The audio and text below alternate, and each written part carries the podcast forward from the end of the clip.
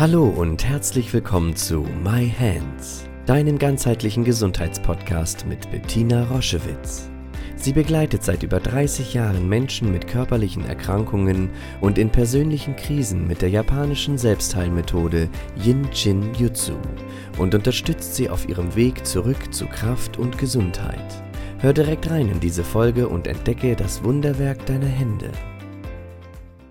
Hallo und herzlich willkommen zu einer neuen Podcast-Folge My Hands. Heute soll es gehen über ADHS oder länger formuliert Aufmerksamkeitsdefizit und Hyperaktivitätsstörung. Eine Erkrankung, die immer mehr zunimmt, die immer größere Kreise zieht. Zuerst ähm, wurde sie ja sozusagen entdeckt bei Kindern. Sie beginnt normalerweise eben im Kindes- und Jugendalter und zeichnet sich dort hauptsächlich über eine Hyperaktivitätsstörung aus. Das heißt, es sind die Kinder, die zu Hause dauernd in Bewegung sind, die hyperaktiv sind, die in der Schule nicht sitzen können, die im Kindergarten schon auffallen. So begann man sich dieser Erkrankung zu nähern bei den Kindern. Heute wissen wir, dass 15 Prozent der Kinder, die hyperaktiv sind, 15 Prozent von ihnen nehmen diese Erkrankung mit ins Erwachsenenalter. Und darüber möchte ich mit euch sprechen, weil wir viele, viele Kursteilnehmer, viele Patienten, viele Teilnehmer von unseren Intensivwochen kennen, die wirklich an dieser Erkrankung leiden und die wirklich im Alltag ganz schwere Einschränkungen mit sich bringt. Und dort ist es ganz wichtig, diesen Menschen Hilfe anzugedeihen und ihnen zu helfen, aus diesen krankheits- und wirklich beeinträchtigenden Lebenssituationen heraustreten zu können.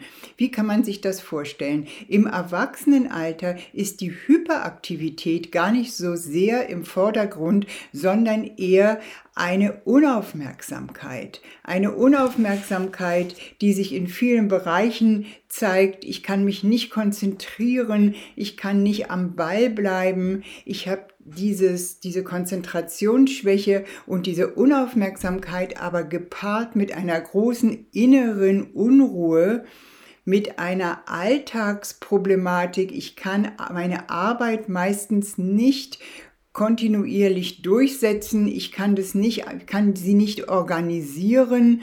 Ich kann Termine nicht einhalten. Es fällt mir unglaublich schwer, ja eben mit Arbeits- und Alltagssituationen koordiniert umzugehen, sich zu erinnern.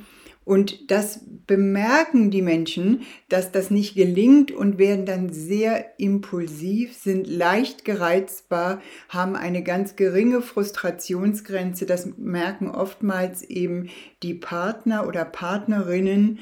Da entlädt sich dann diese Frustration. Und ähm, leider ist es so, dass es ähm, eben Alkohol- und Drogenabhängigkeit oftmals als zusätzliche Begleiterkrankung auftritt.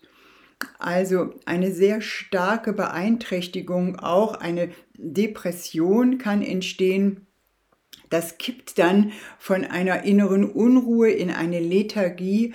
Auch die Ticks werden oftmals gehören dazu. Viele Diagnosen passieren erst über eine diagnostizierte Tickstörung, dass man dann sozusagen auf die Ursache kommt, weil das ganze Thema natürlich auch mit großer Scham besetzt ist. Das heißt, die Menschen schämen sich, verbergen das vor sich und sind sehr, sehr schwer zugänglich herauszutreten aus diesem krankmachenden Kreislauf.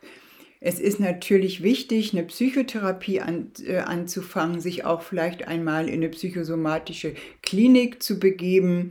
Es ist wichtig, äh, sich da wirklich begleiten zu lassen. Manche Menschen, gerade wenn die Depression dann noch dazukommt, da ist es wichtig, Antidepressiva für eine Zeit lang zu nehmen, bis man irgendwie angefangen hat, therapeutisch zu schauen, was ist der Urschmerz, der dazu geführt hat und wir im Jenschen Jitsu haben eben auch da ein Spezialenergieschloss, das ist das Energieschloss Nummer 24, am Fuß gelegen, an der höchsten Seite des Fußspannes. Dort sich zu halten, führt dazu, dass wir aus dieser Unruhe, aus diesem Getriebensein ähm, uns regulieren können, weil dann sind wir wieder in der Lage, klar zu denken und auch mit einer Eigenverantwortung auf unser Leben zu schauen, dass es zurückkehrt, dass wir uns das wert sind, aus diesem ADHS-Kreislauf herauszutreten. Eine medikamentöse Begleitung kann immer nur übergangsweise eine Lösung sein. Dauerhaft geht es darum zu schauen, was ist in meiner Biografie passiert, was hat dazu geführt, dass ich in diesen Kreislauf von Unruhe, von Konzentrationsschwäche, von Getriebensein, von meiner Arbeit nicht adäquat äh, leisten zu können, obwohl ich meine Arbeit liebe und diese innere Zerreißprobe, diese Zerreißsituation, die führt dazu, dass ich immer neue Tickstörungen zum Beispiel oder die Bereitschaft, mich mit Alkohol oder Drogen zu sedieren, ähm, dazukommen und aus diesem Kreislauf herauszutreten, hilft das Energieschloss Nummer 24. Und wenn du jemanden kennst, in dem Freundeskreis jemand ist, der sich immer mehr zurückzieht und auch eine geringe Frustrationsgrenze hat, ähm, vielleicht kannst du ihn liebevoll ansprechen und ihm sagen, es kann sein, du hast etwas gehört, vielleicht gibt es Hilfe. In diesem Sinne, liebe Grüße. Tschüss.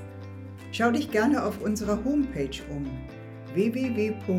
www.jsj-zentrum.online. Dort findest du viele spannende Dinge über uns, Informationen über das Jinshinjutsu und über unsere Formate. Ich freue mich, wenn du dort Inspiration findest.